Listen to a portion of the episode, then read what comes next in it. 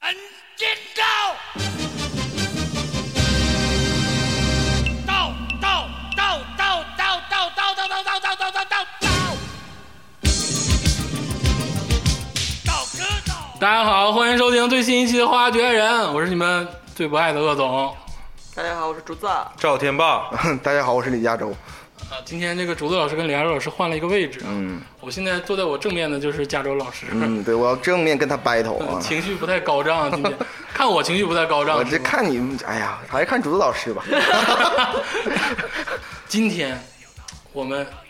请到了一位久违的嘉宾，嗯，就是我们都不想闲聊了，就想直接把他 Q 出来。我觉得是在我心里又尊贵，然后知识面也广，嗯好喜欢听他说 话，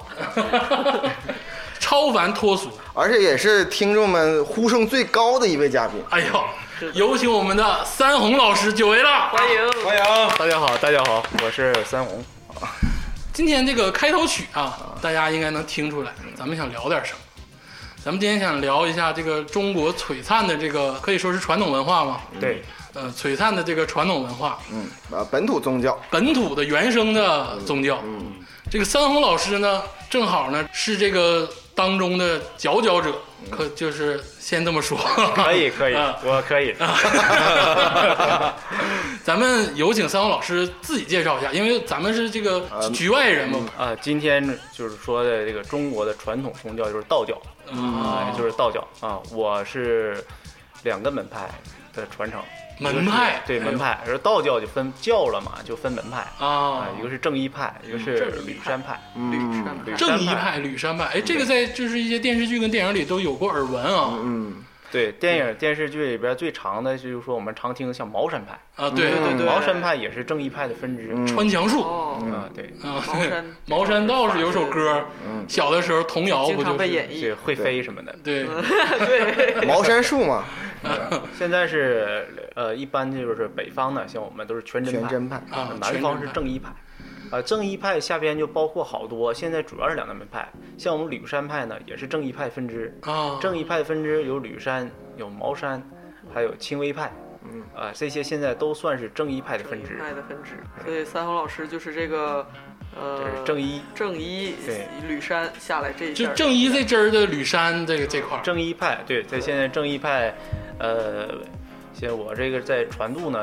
是在天师府，就是龙虎山天师府，啊、哦这，是咱们正一的祖庭。祖庭，对，哎吕山派在福哦建，嗯，啊，它主要在闽南地区和台湾啊，呃，香港地区发展的比较好。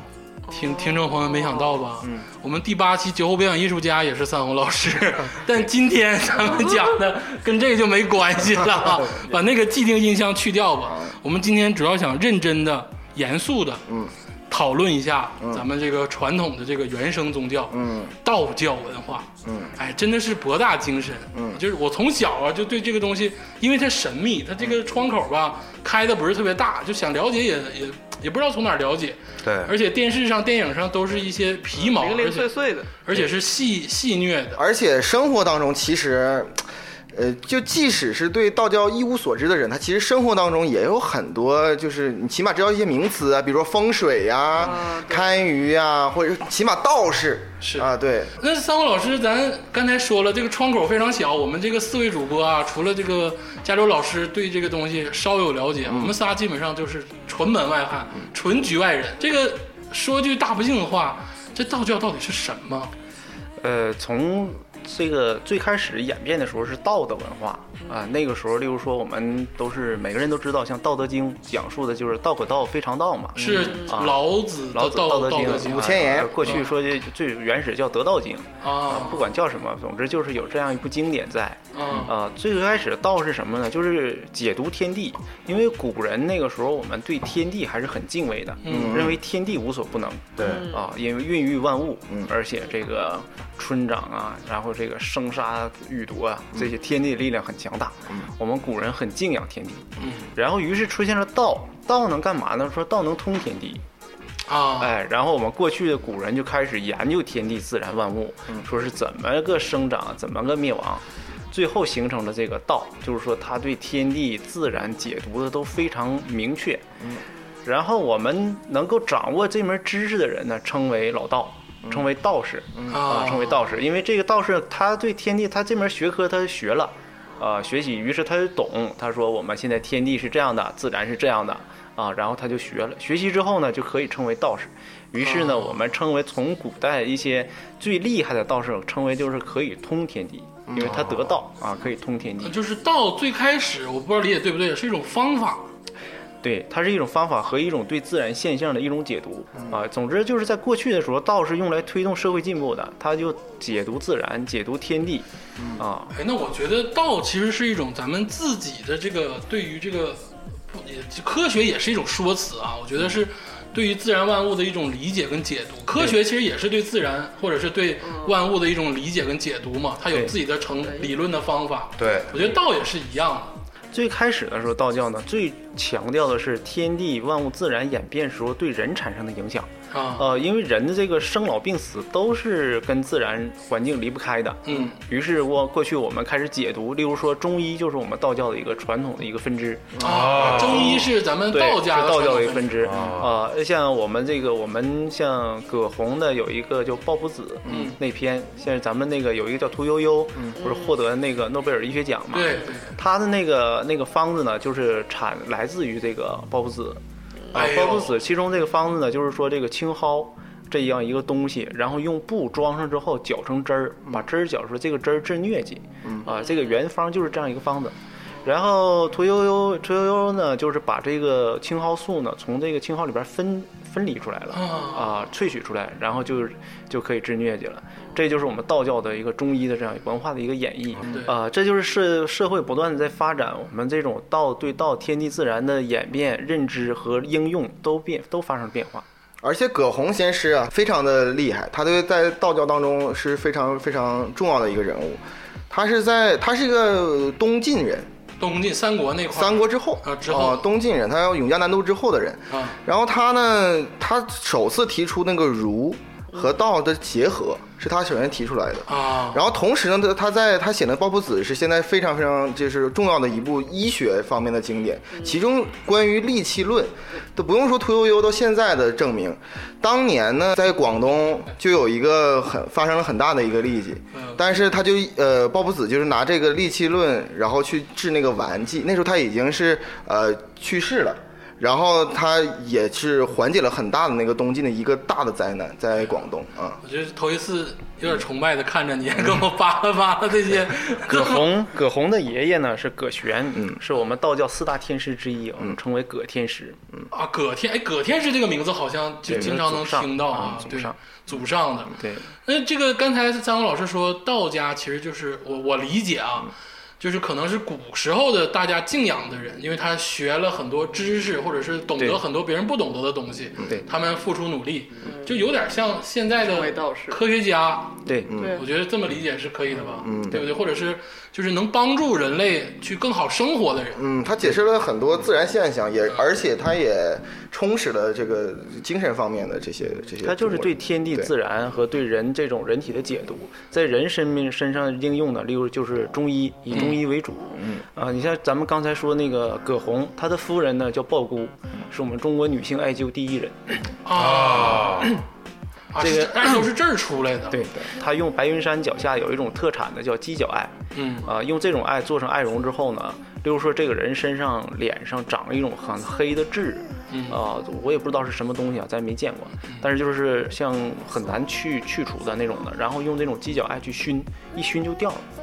那这佳柔老师不用拿激 光，对我这哎呀， 你应该去艾灸，你对我应该是艾 灸，遭这个罪呢，你对不 对呀对叮当在脸上一顿打，对还没呀、打麻药，对呀、疼的要命。 但是现在很白嫩啊。啊，对是 现在就年轻了十岁啊，，对，哦现在都有看起来得像三十多。我 对 咱刚才就是点到为止啊，我觉得三位老师说了一下当时这个道家文化对于这个实际的应用，比如说像医学方面啊，或者是一些科学方面呢、这是科学就是他们的科学吧，嗯，呃，或者是那刚才。加州老师说一句，他其实在精神层面也有一个很大的这个提高，嗯就像哲学一样，它是我一直理哎解啊，对，道家是一种哲学的系统，就比如说有马克思，那比如说有苏格拉底，那或者我觉得老子啊，或者是一些道家的这个文化，因为哲学是带给人们最大帮助的。哲学是一种做任何事情的方法。像我为什么这么成功，就是因为我 我哲学学得好，你拉倒，挤出两个差差的年代有点 远。是不是？其实我觉得道家对于人类或者对于咱们华夏民族更大的帮助是精神层面。对，呃，道教文化呢，它后来逐渐的演变，就是呃，我们翻译过来，简单说就是说要提高我们的专注力，哦，专注力就是说我们的一个凝神一处，啊、就是说我们的专注力高度集中的时候，会产生一些不可思议的一种情况。嗯啊枪挑一条线，哦拳打一大片。跟现在很， 跟现在大家很那个推崇的那个打坐什么的，是不是有？对，因为专注力一直是宗教里边一直在提倡的啊，就是这个专注力，专注力。例如说你没有专注力，例如说你一边吃饭包一边打王者，嗯你肯定玩也玩不好，吃也吃不好。对对，啊，所以这个专注不集中。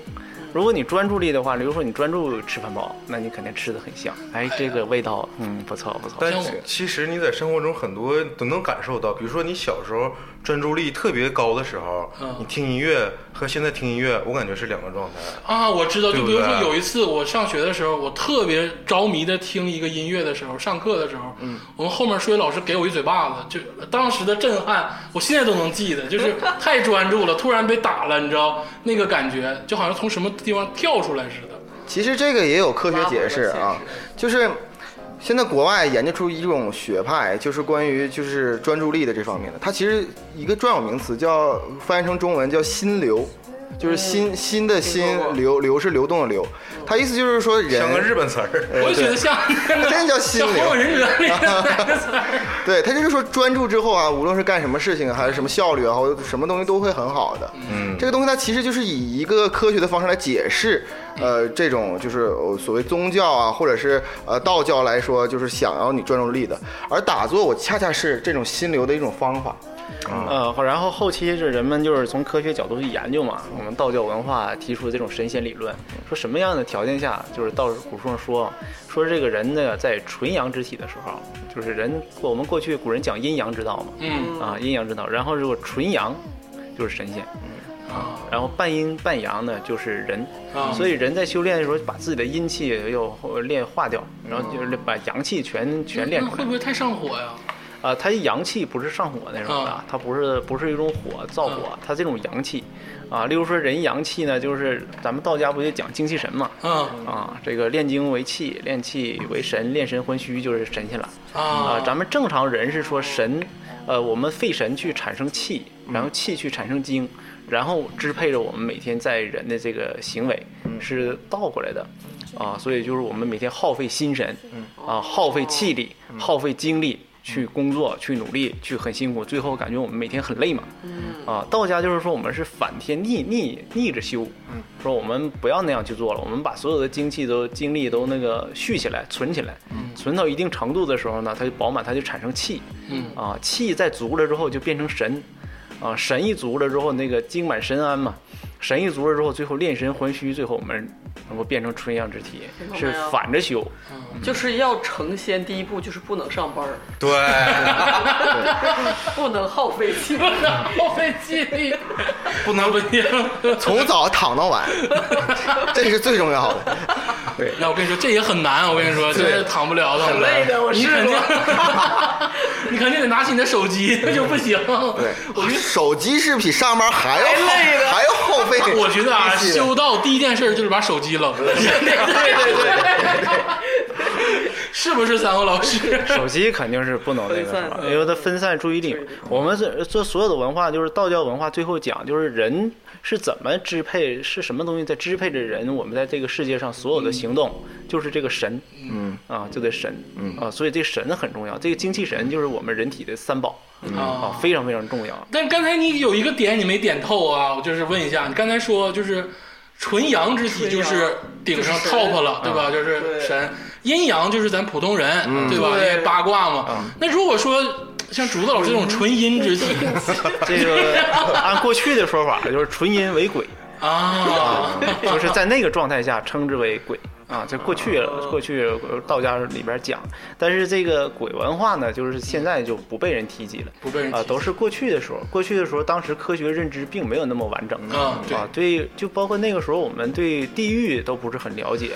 其实你说到这儿呢，其实我觉得有必要跟所有听众略微简单的普及一下，就是道教的那个相对来说一个小历史嗯啊，这样的话正好就是印证了刚才鄂总刚刚说的话，嗯，啊，我那就我来说吧，哎呦，对吧？让那个呃三虎老师来给我辅证一下啊啊！对，就是最开始我我所知道的哈，道教好像是最开始就是在东汉末年有一个非常著名的人叫张道陵，对，然后他他开始就是把这个术士啊、方术啊这些这个普通的道变成了一个类似于宗教的一个团体，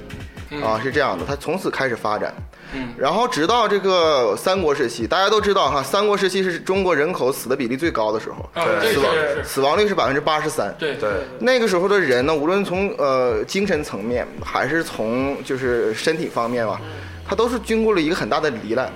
所以说他很急需的一种的一种可以慰藉自己，可以就是让自己呃怎么样超脱生或死者在吧。心灵上有一些告慰，因为对太悲惨了。所以说，在西晋、东晋，嗯包括后半的南北朝，嗯，都会有一个极大发展。这里边儿，像刚三红老师刚才说的，葛洪先师，嗯呃，葛玄先师，都是呃在这个时期的。嗯，然后这个时候呢，恰恰正好是，呃，佛教的鸠摩罗什也是从那个时候来，翻译了《金刚经》。哎呀，最开始的时候，佛和道啊，其实是特别的，就是呃 PK 起来了，啊，就他们互相不认同。各执一嗯词。但是这个就像刚才鄂总说的，就是随着这个社会的发展，它慢慢的它就会呃呃博采众家之长，嗯，自己都在发展，嗯，所以他们慢慢就有一种融合。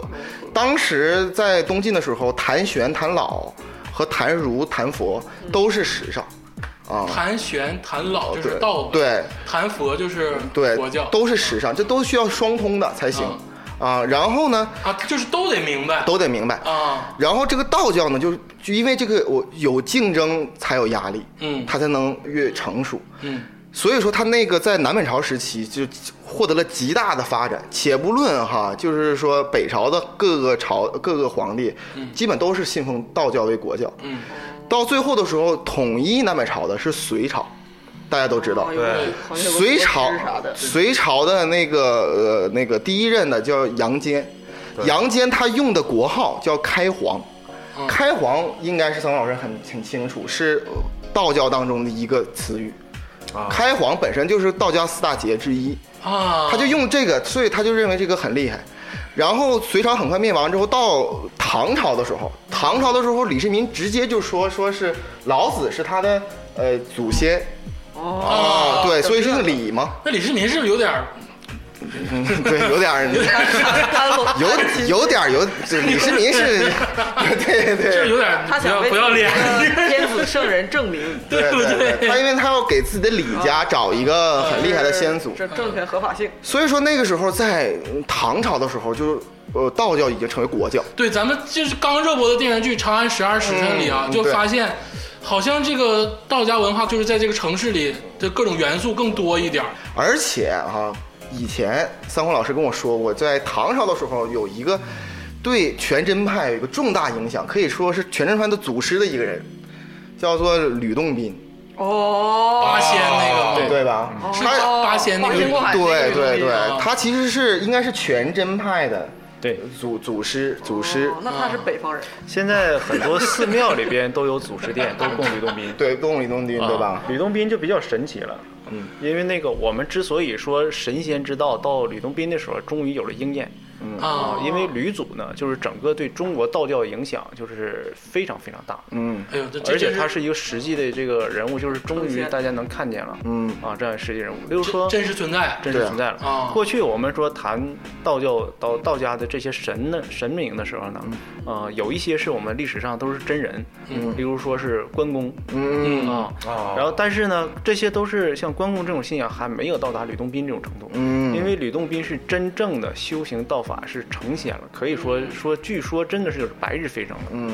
啊，然后这个吕洞宾文化就那个时候呢，那时候开始修，他就演变这种全真派这种内丹内丹的这个一个法门嗯，修行内丹，就是人终于啊可以道教终于从那些术术法上就是脱离出来，就是开始研究，把自身的这种让自己真正的成仙这种这样一条路上来。啊过去的时候单顶派对吧呃对，属于单派。嗯，啊、这也是现在全真派、单派、正一派就是福禄文化啊，。福禄。刚才说的这个张道陵，啊、在道教里边我们称为第一个天师，就是张天师。嗯，呃，张天师当时啊，传说传说在青城山的时候呢，和鬼王大战一场，嗯啊，然后最后打赢了，嗯打赢了之后就把这个所有的鬼就封到这个英丰都城，嗯是有这么一个城，丰都城啊。丰都城、嗯鬼城就是就好多电视电电视影剧里都都演啊看鬼故事里对都有。对，然后对当时制定了一些规律，啊，就是制制定了一些法律，嗯呃，例如说这个人鬼殊途嘛，嗯就是白天呢是人出来的时候，鬼呢是晚上的时间，啊啊，就是等等等等。当时这个在道藏里边，那个中华道藏里边有好多这个，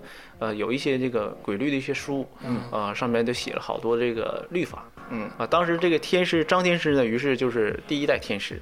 现在这个正一派呢，就是说我们叫天师天师府嘛，嗯这说就供的张天师，嗯张天师代代相传，啊，都是张氏族人，啊，代代相传，传到今天呢是第六十四代，还还就是还在就呃，是现在已经没有六十四代天师已经这个仙逝了，嗯啊，然后现在就是没有不往第六十五代就没有了，嗯，哎，哦没有了。然后这个对，然后包括我们这个天师代代宣传一直传到今天，啊，这个天师这一派呢，主要应用的是符箓符，啊符的文化，嗯全真派主要是丹的文化，哪个符就是我们那个符画符，啊？就是那个竹字头那个符，对对对，符号的符，三红老师讲到这儿，正好就是我可以继续往下讲下哎，去。今天李佳洲就特别跳啊！ 不是发老师现他刚才说那些都对吗？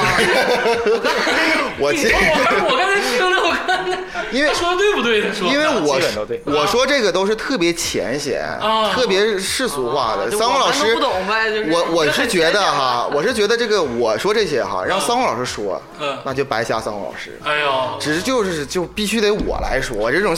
最最低端那的你，是骂我们 仨呢？你们仨我肯定是 在骂，这是肯定的。 然后在唐朝发展之后呢，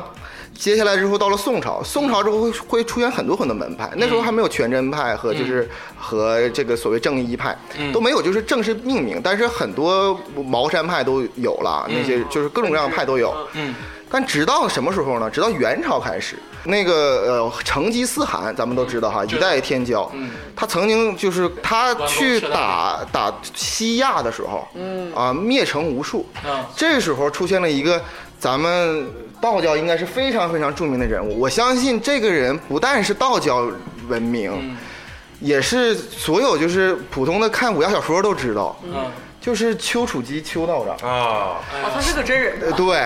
那你要这么说的话，金庸老先生确实是有点过分了啊。嗯，丘处机呢是以我我如果没记错的话，是以七十四岁高龄，嗯啊，走三万五千公里去了西亚，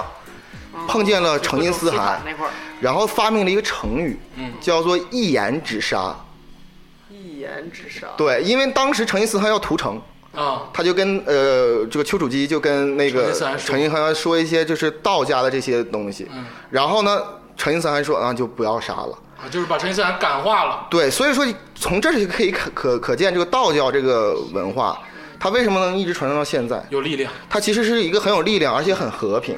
并且是一个让人向善的一个一个一个一个宗教。明白明白。然后这件事之后呢，这个他就正式的元朝就是认定了这就是呃丘处机这个门派呢就是全真派，并且统领全国的道教。但后来之后到元成宗的时候，已经过了大概将近一百年的时候，那时候呢，在南方的一些教派呢，也有那个呃，就这些这些教派合起来之后呢，出现了一个呃新的新的教，也就是正一教的开始的真正的，就是说被官方认定，这三红老师这一块儿，这个嗯正一派的，就叫张宇才这个人啊，那也是张天师吧呃，对，是三当十时三十八代在天明，对，当时没有形成派，对啊，就是他天师嗯，天师是一个植物，嗯植物就是代代相传的植物，都是国师嗯啊，都是国师，而且历朝历代的皇帝一定会把自己的公主嫁给天师，嗯，没错，因为啊天师是天师嘛，他一定是比皇帝要高的，嗯，但是皇帝把公主嫁给他之后，不就变成皇帝的姑爷了吗？啊哎这样就是彼此能扯平了。啊，对对啊所以这个就是他总有这样一种文化。哎，我提一个相对低俗的问题啊，就是天师是也是道家里的人嗯嘛，他们道是可以结婚是吗？就是可以有爱情这就是两个派系后来逐渐演变演变出来，全真是不可以的，啊？全真不可以全真还是要那个住观修行，和出家一样。啊啊，正一是可以的，嗯正一可以所以正一是对法教，以法为主，以福禄就是办事儿。嗯全真内丹派呢，就是修自己，修万自己成仙。嗯啊啊、所以就是它是两两种文化，后来逐渐演变成非常清晰的线条。嗯，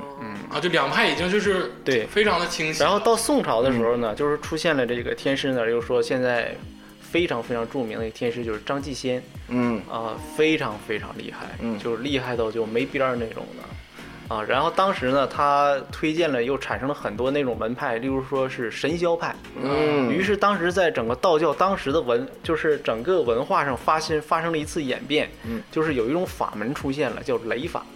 雷法啊，就是人们对过去古人对雷就是非常崇拜。啊，啊，就打雷闪电太厉害了，可能也是因为恐惧而崇拜。对对反对，正就是厉害，嗯然后厉害就厉害。然后这个就产生了雷法，嗯于是当时出现一个神霄派和天心派，嗯尤其是神霄派，当时张继先推荐了两个人求雨。当时这个国王说求雨，求雨，张继先说那个这个事儿我不行啊，啊哎，我给你推荐俩人，这俩人行。然后皇帝说：“那你来试试吧。”那俩人就去了，到那儿就是求下来了，然后就、啊哎，就是非常厉害，就是受天师引荐，哎，神仙派。然后据传说啊，当时这个天师呢还，呃，有一只狐狸，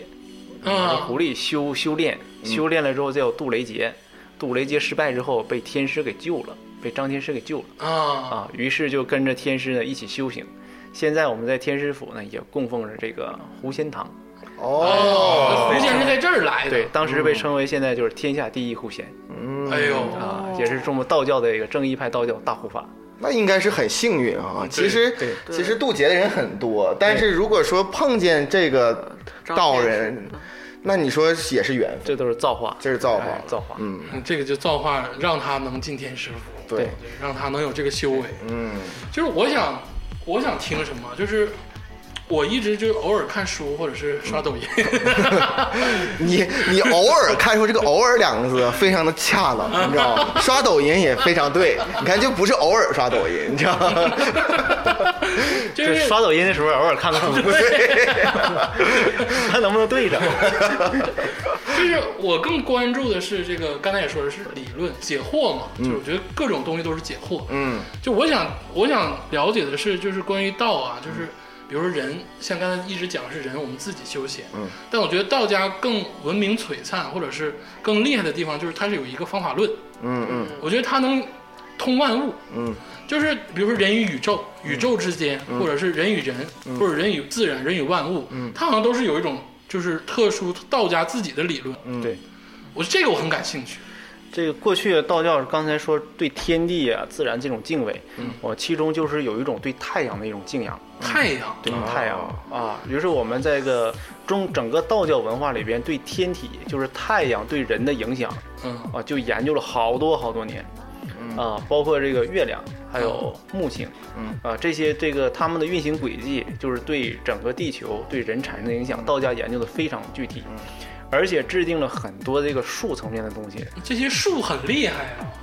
绝对中是国的术数，道家的术数是非常非常厉害的，厉害到到我们只能去瞻仰，就没有办法去完全的去掌握，嗯因为我们现在去，不管你去学习什么，首先我们的专注力都不够，就刚才我们提到的这种专注力，你不可能专注于道家的一样东西，你还得工作，还得嗯啊、家庭责任、社会责任生活这些生活啊、然后还得娱乐，还得刷抖音， 啊玩偶手尔机，关键偶尔还得看书呢， 太忙了。啊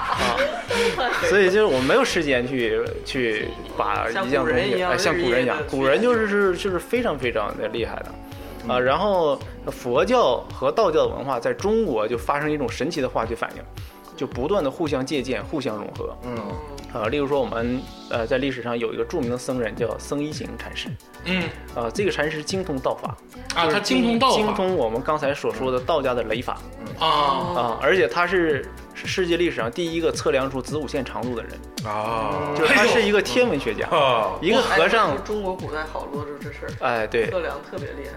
哎呦，对，然后他这个道家在道利用道法上对什么占卜啊这种的，就是他有一个叫一掌经嗯，啊，他就是去去测量，别他当他测量子午线的时候，别人就跟他说说这个地球这么大，你怎么测量？他说天地怎么能叫大呢？就很嚣张 哎呦，这，啊都在心 里了我，就是我这就测 呗，啊，这测就测出来了呗。我天哪！ 对，就就是很厉害啊，所以他我们他是精通这个道家的其中一个法门叫大留人。嗯，呃，这个是上古的三式三种方法，呃奇门遁甲我们都听说过。哎呀妈哎呀呦，啊真的假的呃，太乙神术可能大家不太了解嗯，现在很少有用。太乙神术用来测国运，然后这个第三个就是这个大留人，我们称之就是就就读东北的读音叫大留人。啊，啊，这个上古的三大方法，大六壬在中国是被推被放到这个数学推理这一层面里边的啊啊，它就是非常厉害，可以什么都能推理，啊，就是当下你想问什么事儿，用大六壬一推理就完全正确哎，。那是不是十二时辰里那个就是那个精算就是选大数据那个大数据那啊各种函数啥个，的， 是不是他有点大留人那个意思？有没有点儿？ 但是我当时看一本著名的小说哈，《鬼吹灯上不了台面儿。看数好多呀。》， 它其中有一个东西我不知道真假哈，我正好是可以请教三红老师。他说现在那个周易啊，不是那个伏羲六十四卦，说丢了一半儿。然后现在就是说一半儿周易就好像就是已经是非常非常厉害了。如果说真的是，如果说全部的就会那半儿，就是那就连三体星也关起来。嗯对，它这个这个就不太那个啥，为啥呢？因为八卦就是八八个卦象，嗯啊、就那八个代表八个方位，然后去总结，然后他讲述一个理论什么呢？叫做八卦相当。什么意思呢？就是这个八个卦象并不老实，它是四处乱窜，啊就每一个吧，例如说他定了八个方位，这个八个方位其中有一个卦象，它是在这八个方位要走一圈儿的，于是产生八八六十四卦，就是每一个卦走一圈儿，不就是八吗？对，然后八个卦走八圈，那不就是八八六十四吗？于是它产出这种六十四个，形成六十四个卦象。就跟打麻将换风似的，对，再见啊！对，是吧？ 所以这种八卦相当，然后产生这种吉凶。然后说《易经》阐述的时候，如果我们的八卦对天地万物解读的时候都不动，就是各安其分，各居其位，是很平安的。没事啊。然后就是你不平安了是什么呢？就是这个八卦就相当，就是换位置了。例如说啊，例如说今天这个加州要做鄂总那位置了，嗯那鄂总就不开心了，气场也变了，不开心就得给穿小鞋儿，对吧？ 那绝对的啊，绝对的。看《鬼吹灯》的人，你说能有什么？例如你说是晚每上期。都给他穿小鞋啊？对，还有在公司里边儿，就是说晚上吃 饭，那本来领导坐的位置，你一个业务员坐那儿了，啊，那肯定不行啊。啊所以这种就是坐错位置了。我觉得这个吧，就我能联想到的是什么？因为我的专业啊，就是我能联想到的是风水。嗯就是我们这个，建筑我也对我是学建筑嘛，其实风水是真实存在的，并不是说太缥缈。其实风水很简单，就是空气的流通，跟我们建筑理解啊，就是空气的流通跟这个东西该有的位置。各归其位的。就说白了，你你如果说这个地方是走廊，你嘎了一道门就不对，对就是最简单的啊，就是太给我解惑了。之前我看个动画片儿叫《一人之下》，嗯这是纯扯犊子的。他 们他们那有个比赛，然后有一个叫诸葛诸葛侯呃武侯门嗯武侯武侯的那个流派出来说，我趋凶避吉，就是那个叫什么趋吉避凶，趋凶 趋吉避凶。趋凶避吉，你干干啥？你这个门派，你这个门派，你这个门派不走寻 常路，就是但是那个有点凶啊，这 完个那太个刚了。这哥们儿他姓诸葛，然后他上来就是我一顿算，他也是术士嗯，然后说自己定方位，说打谁就可以。后来也来一个道士，嗯然后说我。我也是术士，他他他他俩一顿打，嗯诸葛诸葛这一派发现他站的位置就专门克我，他一直以为我站的位置是最急的，嗯然后就被打败了，一人之下， 一人之下特别有啊千意思。千万别看。还行，在国产动画片里算不错的了，我也看过。你这个看完《一怒之下》有点儿那么趋趋凶避吉，但是还你害们怕。嗯你们刚才说的什么一人之下呀，什么鬼吹灯啊，我跟你说，以后别说我刷抖音啊了，鬼吹灯一个路数。但是我觉得这个文艺作品啊，我觉得在明朝是一个大成。嗯对，因为你看啊，明朝有四大名著，嗯就咱不说别的啊，就《西游记》这块儿，嗯，就是我们好像接触这个就是道啊，或者是佛呀、或者这些知识，大部分是根据《西游记》来的。嗯。但是我知道明朝好像是尊佛不尊道吧？ OK，到这里你看历史知识小课堂又一 次开启，我求你了，这次你别说，让三红老师说行不 行？就这种基本理论让三王老师说，这是三王老师不愿意开啊的，你知道吗？就是你，哎呀，你这个就不是《鬼吹灯》，是《盗墓笔记》，对不 对？就是我刚刚说完元朝，元朝灭亡之后，嗯到了明朝，嗯，有了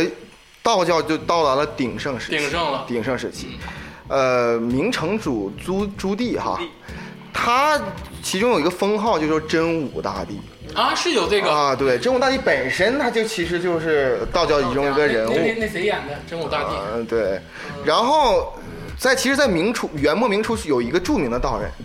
啊，其实其实大家都应该很清楚，啊，叫张三张丰。三丰，哦，啊啊，那个时候武当派为什么起来，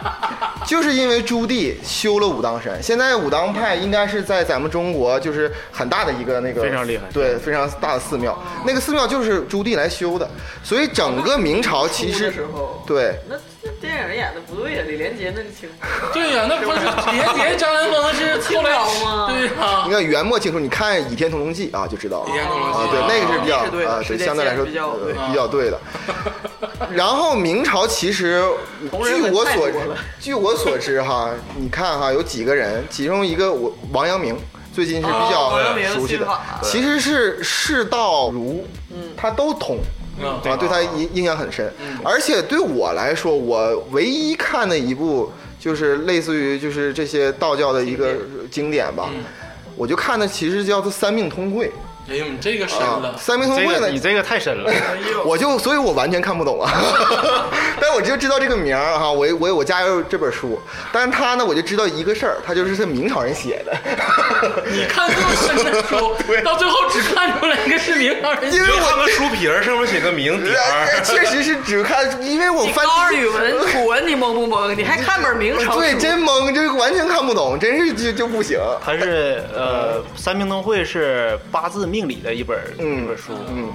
著作也是。嗯，对对对，很很很好，很很好，很有名。对对对。你继续，你然后明朝其实是在呃，就是可以说道教发生就是已经到了鼎盛时鼎期，盛明初的时候，但是到了清朝时期嗯，清朝时期就是尊佛易道，尤其是尊藏传佛教，然后就是易道。整个清朝呢都比较就是控制道教，哦然后唯一尊崇道教的一个皇帝就是雍正。啊，只有雍正一个。啊，到了民国时期呢之后，就可就道教可能就更衰微了民一国些。很嗯乱的。对，直到新中国成立，啊，这个呃这个道教才真的开始对又次发发展啊发展，啊，是这样。我刚才想说，就是文艺作品里啊，就是咱们这个大概的历史这个流程捋完之后啊，嗯介绍一下基本的这个道教的这个。刚才刚想说，是不是因为尔泰那嘎巴拉奔走的近，所以造 成？小燕子会趴你家房门儿，咱别瞎唠。从这儿开始变了。咱聊聊这个文艺作品，文艺对，就是我们最早就接触这个文化都是《西游记》来的，这个好像有点低俗啊，或者《西是游记》是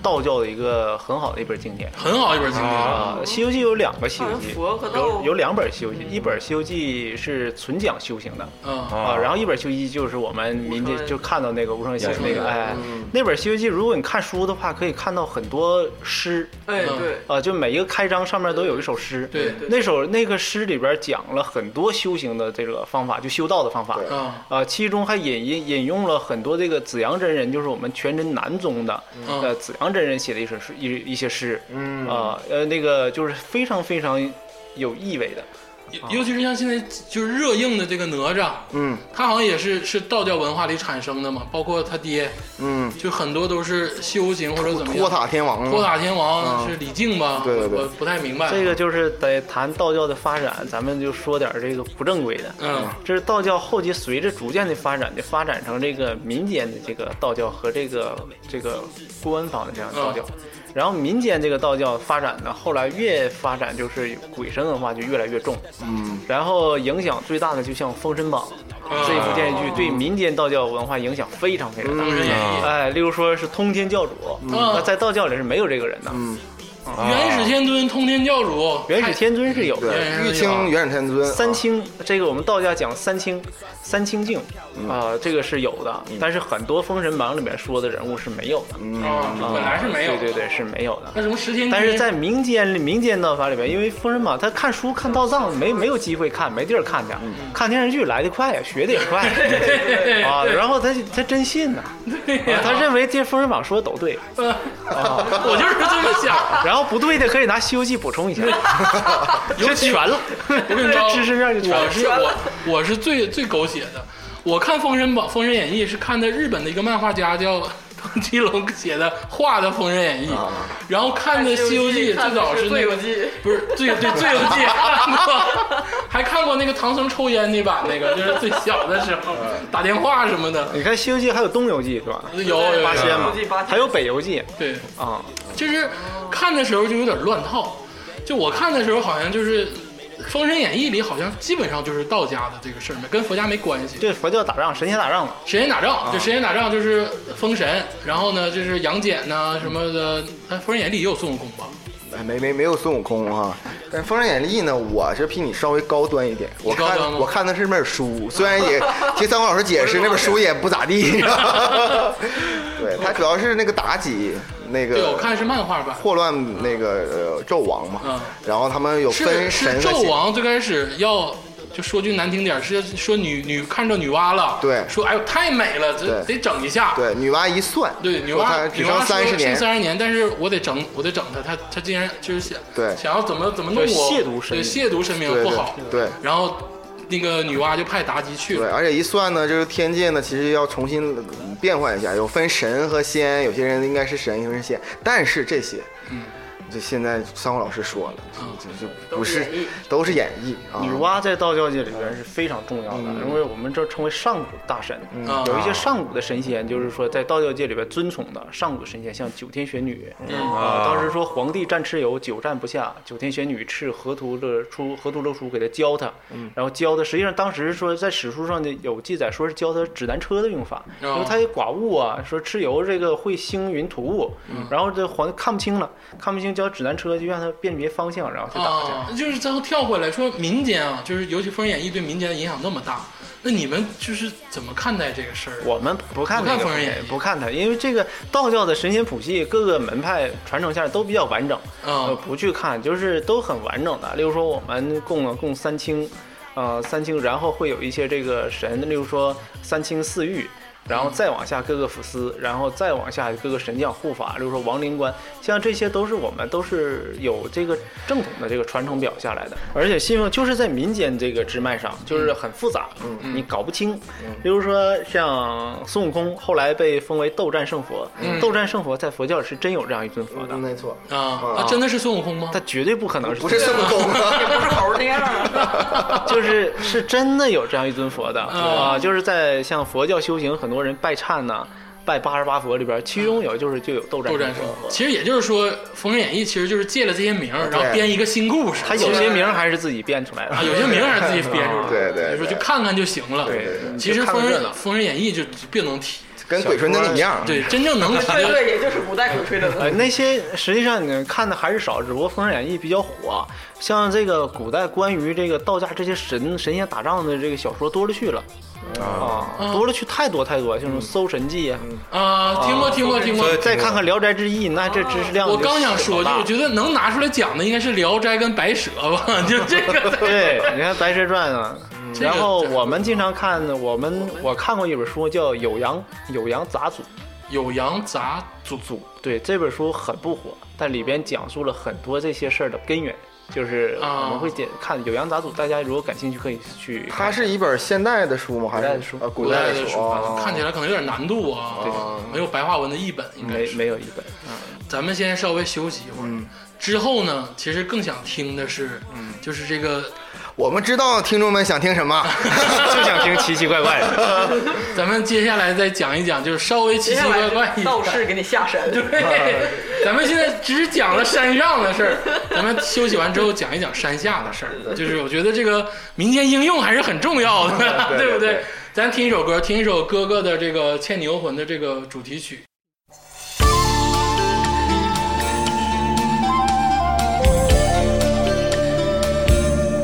人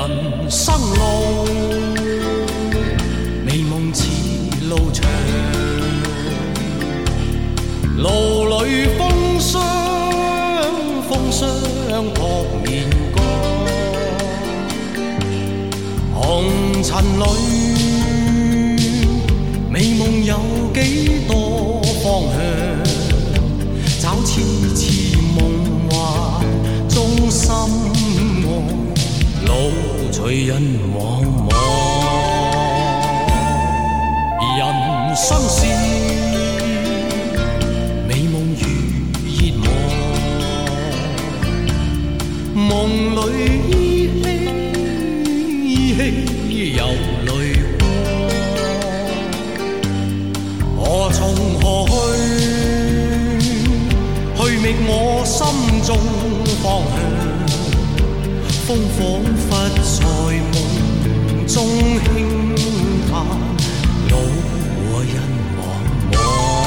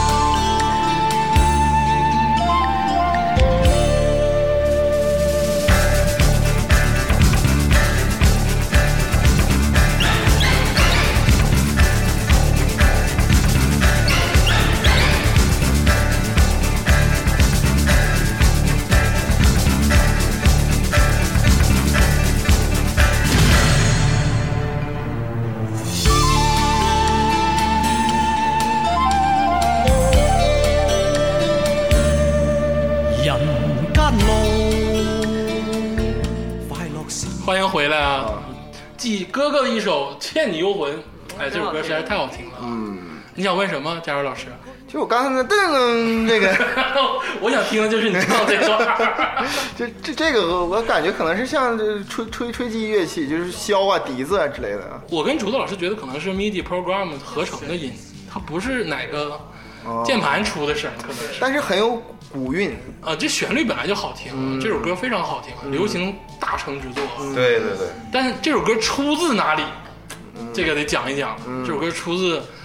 特别，我觉得特别经典的一部港产片，嗯，太经典了，叫《《倩女幽魂》。倩女幽魂》。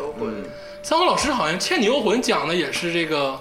跟道教民间沾边儿哈。我看过王祖贤演的那个，对对对励励志励志啊，对对对，嗯励志演那对个对倩女，我就光看人儿了，啊哎呀 真漂的亮是漂亮。王祖贤真是太漂亮了，哎呦这天，就是没有没有第二了。要啥有啥，真的，哎呦我天，那个美背，啥那都个好，眉眼儿，啥都好。这香港评出四大经典定格镜头嘛嗯，其中一个就是王祖贤从那个池子里，嗯，那个出来那个，对还对，有林青霞在池子里喝酒，对，就河里喝酒，池子里啊哪合理合理。河里河里儿。都行水啊。然猴后还有那个张敏回眸一笑回，还有那谁撇骑波在马牌，背上，对，那个还有那个邱淑贞邱淑贞撇撇扑克对，牌这四个定格画面，四个定格，特别但是漂我亮觉得最好的还是这个王祖贤，嗯王祖贤老师真是太美了，嗯，也成就了这一部港产经典《倩女幽魂》。啊，竹子姐姐王王祖贤，啊竹子姐姐谢林谢青霞，啊谢谢谢谢谢谢。 你自己也改认啊，说说都说到这儿 了，真是录的是播客啊。对，这气氛烘到这儿了，可以。怎么办这呢？哎说白了，抖音我要划着你啊，我就那零点一秒就能给你划过去，别闹 了。哭你了，三三好老师《倩女幽魂》这个里头这些这些各种奇就是奇门遁甲呀，或者是这种术数啊，当然都是民间啊，电影里扯淡啊。但是我们就非常的好奇，嗯，这都是什么东西呀、对不对？啊，它这个里边，例如说这个符啊，那个纸画符啊，刷刷就飞呀、那啊个符对呀飞起来就打人那种的，啊那种的，就是我们一般不用那种方法，一般不飞。 我们不会让它飞起来。 但对，所以这个这个事儿你问我，真算问对人了。但是是有符这个东西，哎，对，呃，咱们刚才说这个正一玄真嘛，然后正一主要就是符箓，就三山符箓，啊，龙虎山、茅山啊啊，格造山可啊，然后像这个三山符箓这种都是用符嘛，啊啊，用符去，又是像《倩女幽魂》里边，它是用符去呃打打鬼啊、打妖啊等等的对对这个啊。我就感觉那个《倩女幽魂》里那个符就像那个飞镖似的，对啪啪对啪对对，那对个符来，我们不用啊啊，我们不用让它飞， 啊！哎，我们就隔空就就画，不费墨都，对，省墨。呃，这个符箓现在一讲就是，主要是这个我们说这个张天师啊，当时当时就是画符嘛，嗯，啊，当时我据说啊，现在因为没没有，我也没有亲眼见说天师画符，现在都是传承下来的。啊、这画的符就是主要是往里入神将，这个符通过什么起作用呢？一般情况下就是通过这个各个神将起作用。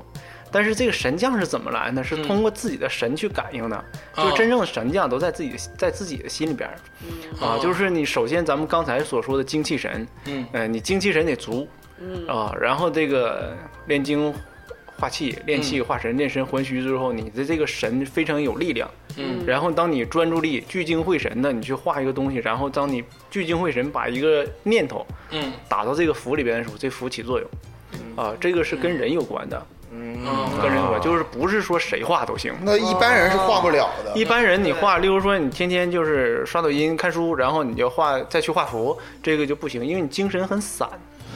啊，精神，所以叫修炼，要练嘛，要练把精气神练得饱满，最后是练，就是很多人修行为什么说必须得一个要这个断欲去去修行修炼，嗯说不要漏，就不要再那个往外发了，往外发传宗接代，往往内收就是成仙成佛，就是这个修行圈里有这样一个说法嘛，嗯所以就是哎，炼精化气，完了气足了，就是神就足了。嗯神足了之后，然后你聚精会神，把这个神的一念去去干什么事儿的时候嗯呢，你就是在这个符就起作用、啊。然后这个还有取啊、呃现在符的画法有很多，就是最重要的，就像这个装这个符胆。符胆装这个鞘，哎，就是说这个符，其他画呢都是画，哎，画好看一点，啊啊、漂亮一点，然后按照传承有传承按传承，这样就漂亮一点。然后最重要就是符胆往里压这个煞，压煞就是入神将，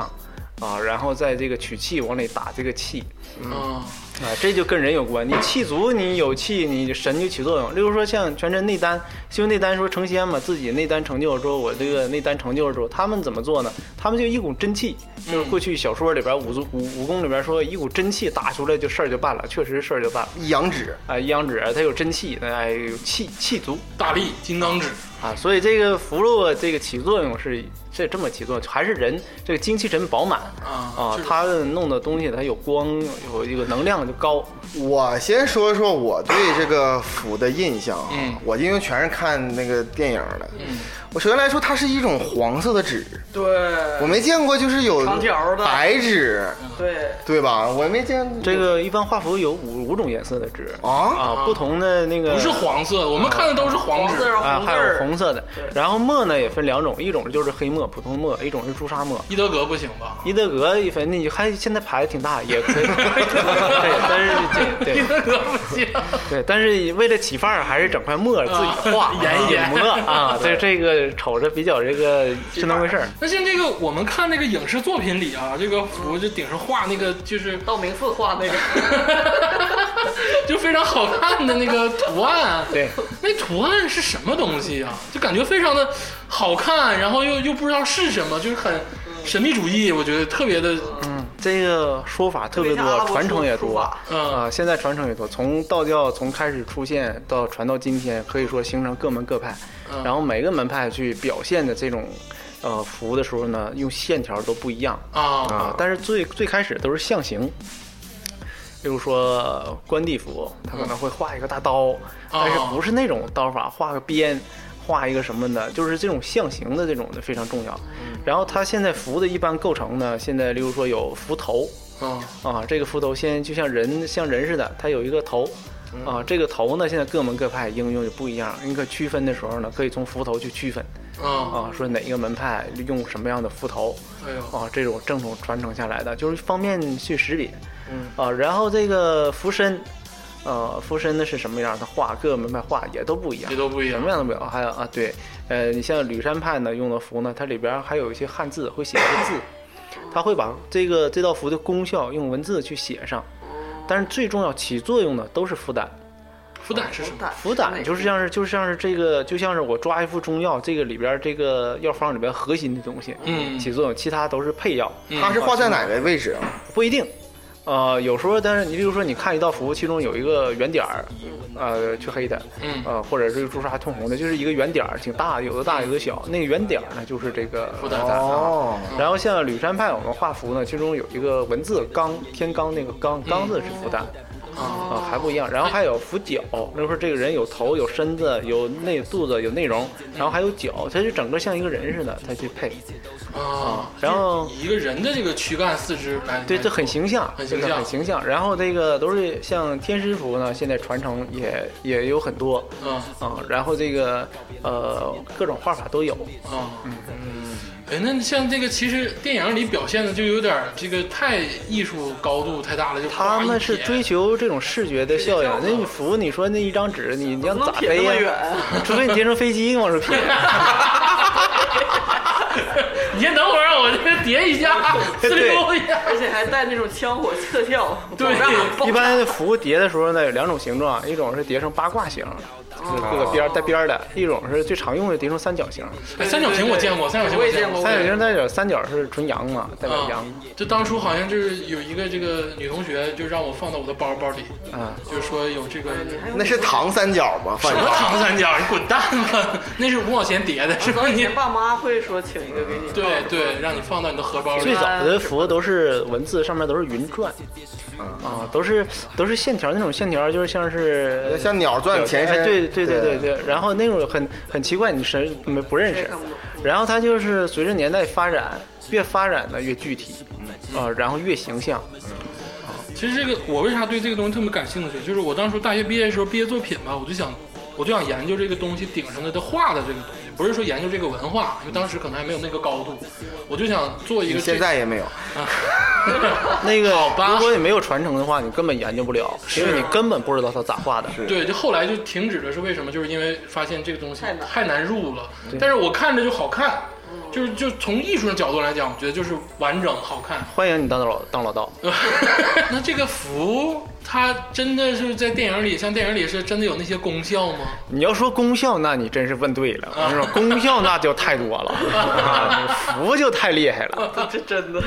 对，福就太厉害，啥事儿都感觉能电影 干。里好像突然这块贴一个符，然后就出现一个透明的这个墙，对，然后让那个哇进僵嗯不来僵尸嘎嘎蹦来了，贴个符它就不动了定那种，定就这个都不明白了。这个反正我也没试过啊，也没见过僵尸，也没见过。但是这个福应用特别广，嗯啊，应用特别广。一般情况下，像都是两种功能，嗯，一种是祈福，祈福啊，就是说人嘛，咱们说过去天地崇尚天地的时候，就是人，你得得到天地的认可，嗯啊，天地认可你就可以。所以当时我们道教最重要的一个观点就是善恶的这个观点，嗯，呃，人有善念，天必佑之，嗯啊，人有善念，所以如果说没有善念的，可能就是天就老天要惩罚他，嗯啊，但是人在这个世间生存，你说善恶这个体系标准呢，太难制定了，太多了，嗯对呀，啊，你说什么是善，什么是恶呢？那你说我吃肉，有人说吃肉不行，吃肉很杀生啊。那你这不行啊，那怎么整啊？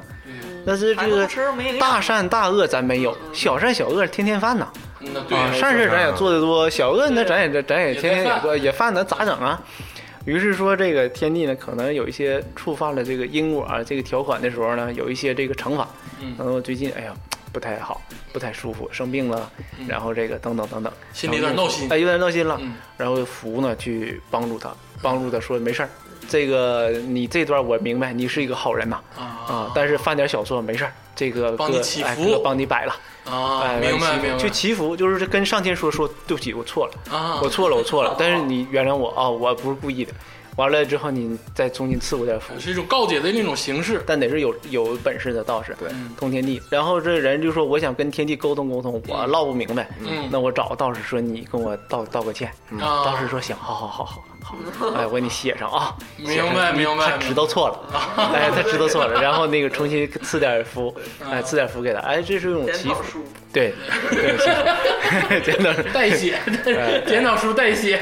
然后这个不同的这个事儿，不同的这个神明啊，其实呢，就是《倩女幽魂》哈，嗯讲的是一个其实是一个爱情故事，对就算是人偶爱情故事。其实真正的我觉得中国哈人，情未了，就是这个电影当中讲这个道士这个事儿，嗯我觉得比较经典的是林正英的一大堆系列， 僵尸写，对僵尸先生啊、僵尸道士啊，什么什么一一大堆，就反正林林林老先生的一系列。那里头就方法论可多嗯，了。对那那是对花了就有点儿 对一碗什么糯米，对除了福以然后那外个，磨的馅儿，哎对，然后拿那个木头剑啊，对，这个我觉得是有必要让三虎老 掰师那僵尸的 牙，就是答疑解惑。咱刚才说到这个符箓，这个第一种方法，还有一些法事啊、仪式啊，这些第一种的就是为了祈福，第二种应用就是驱邪，嗯驱邪啊，嗯啊因为这个和道教就是这个文化去对峙了，就是这个与善对峙就是恶，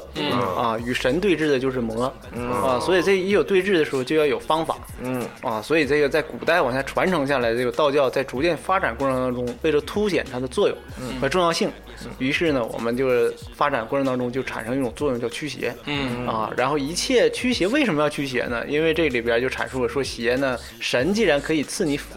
那么邪呢就可以赐你不好的东西，不啊，就是让你很不好、很不顺，啊，因为我们神明祈福的时候可以让你很顺，嗯啊，但是这个邪魔呢，就让你不顺，于是我们要驱邪，嗯啊，过去叫是这个趋吉，这个 趋吉，趋吉避凶， 趋吉避凶。天棒，啥也没有，对，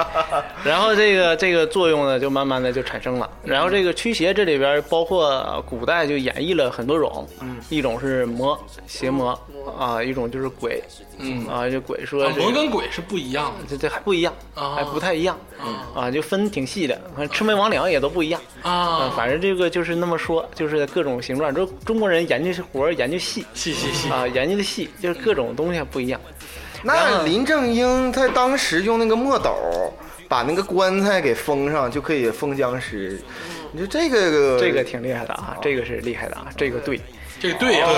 哎，墨哦，斗是在民间是一个非常重要的一个法器啊。墨斗是啥玩意墨斗就是我先给呃听众讲一下什么墨斗儿啊？就是你比如说你做木匠活的时候啊，他拿出一根线，你为了找那个值嗯，然后他拿起那个线，然后抻一个抻一根直线，然后拿起来那根线一弹，它就会弹在那个木头上是一个直线，你可以按那个直线来就锯像。现在用那个红的激光那个，对，现在是用激光了，以前是用的墨斗。卡尺、标尺那种东西，差不多。对，然后这个这不道教后来讲发展，发展成说有官方的、民间的，官方都是以祈福为主，啊，例如说每年皇帝都进行这种上泰山呐、上这个著名地方都进行这种祈祭祀，嗯，啊，祭祀祭祀神明，嗯，啊，然后这个祈请上天保佑这个风调雨顺、国泰民安，啊，这类祈福。然后在民间慢慢发展，就是都是以驱邪为主。嗯啊，民间就是，尤其是这个这个鬼啊、僵尸，嗯，它体现邪不得体现吗？一种体现就是说民间总说的鬼，嗯啊，然后一种体现就是僵尸。我对僵尸的认知还是来自就是我和僵尸有个约会，我 我就看哦我就这还 是以看人为主，真好看。也 看人， 啊，所以我觉得那个是拍的最最酷的了啊 啊！然后对对，抓僵尸，人这僵尸说人人人人那时候还是土葬，现在都不土葬了，僵尸也没 了，啊，没有， 没法僵尸对都都灰化儿了都都没办法了。哎，对，僵尸是这种体现。啊，鬼是一种体现，啊，然后用那个各种各种符啊去去弄。咱们道家这个在民间这里边，就是针对这一类的法术很多很多，啊，数不胜数。呃也就是说，各个门派都有自己不同的方式，嗯最终就是一个目的，就是把它治了，把它治了，哎，把它治了就。但啊嗯自己是都有独家秘技，都有独家，都是，呃，像林正英里那边，他说用那个桃木剑啊嗯这是其中的道教一个重要一个法器啊嗯啊，桃木剑，还有一种枣木的，啊，对对对啊对，对，枣木的，但是这个它得是什么呢？雷击雷击木，啊，就雷劈过的，哦，啊雷它本身是一个桃树，呃，一棵树然后被雷击过，啊，他为他说为啥呢？说这这里边儿说这个树啊，里边儿有妖精了，啊，我以为桃树劈啊嗯腿有，妖妖精妖精，哎这个 妖精妖精，完了这个老天要是不行得灭他。嗯啊，打雷劈这 棵树，嗯啊，劈个把这个妖精劈死了，嗯劈死了，然后这个树也劈死了，啊 哦，哎，然后这个这个这是用这个雷劈过的树做成的那个剑嗯啊，因它才为有效果。因为它有雷，你想，因为被雷劈被过雷劈，过那说得明它原来那有经有它的力量得多强大啊！是是是啊，能因为量嘛对，因为咱过去咱不是讲过去古人对天地这种敬畏，其中对雷电的这种敬畏，对，啊，这种雷电雷劈过的东西，这个树啊这棵木头一定有它能量在的，嗯啊，它的能量跟其他树一定是不一样不一样啊，所以它肯定起作用。啊啊，起作用就是或者咱们说叫辟邪啊、镇邪嗯啊等等的这些东西，反正你带在身上能量肯定不一样。嗯啊，这是雷击过的，还有一种就是雷击过又活了，这哦个雷我击们过叫还枯木逢春。还有，哦哎，哎呦，这个神了，嗯这个据说是在我们在我们这里边，就是说做法器的话，这一类是最厉害的，那很难找，最高端的，哎，很难找啊。而且必须得是木头，得木头啊，得是木头那的，大理石没 用啊。大理石不行。就是人家这是 被劈死了又活了，然后你还给他罚下来做成剑，啊，就是说白了，这桃木剑也不是说你随便上山对砍一个桃木就可以了，桃木对对对你得是正经的，是得是说雷击过，对或者是那雷击过又这个树又丰新长芽了，嗯所以说这种木头就是才是说比较完整完整的，对对还得对，经过一些流程，例如说咱刚才刚才提到能量这个词嗯，只有我们认为这种什么鬼啊这种东西，我们认为都是一种不同的能量体嗯啊啊。然后这种能量你，这个桃木剑它也是一种能量，嗯只不过这种能量呢比较刚猛，那啊嗯跟它雷抗衡雷电打过嘛，嗯啊，然后再放到这个道观里边，就是经常供奉神明的地方嗯，在那里边经常放着，让神明的这种能量再去感染它熏一下哎啊，熏一下，我们叫祭炼。啊啊祭奠，然后再通过一些咒啊。啊、一些这个等等的一些东西，嗯呃，去祭奠，祭奠完了之后，这个能量就更强啊，嗯啊、对才能完整是这神器都是对，但是、就是但是问题是什么呢？就是我们都有一个误区，就是说像抓鬼啊，民间俗称说抓鬼，嗯，没人抓鬼，你抓鬼干嘛？你抓来干嘛？你还能打饭包吗？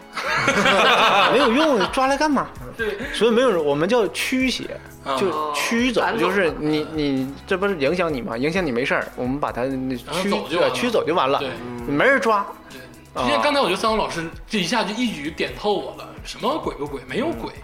就是一种能量，对不同一个能量的不同的展示，嗯，就比如说人也是一种能量，对可能那也是一种能量，长颈鹿也是一种能量，那种能量我们理解就是它阴性物质比较强，嗯它比较寒凉含量啊。例如说人的这个阳气不就体现的热嘛，嗯啊，阴气不就是冷嘛、凉嘛，这是最粗俗的、浅显的一个认知。嗯它那种纯阴的那种体质，就那个那个那股能量那个劲儿呢，非常的阴气非常重。咱们说啊，就是嗯就是阴性的都比较寒凉，那人影响之后人肯定不舒服嘛。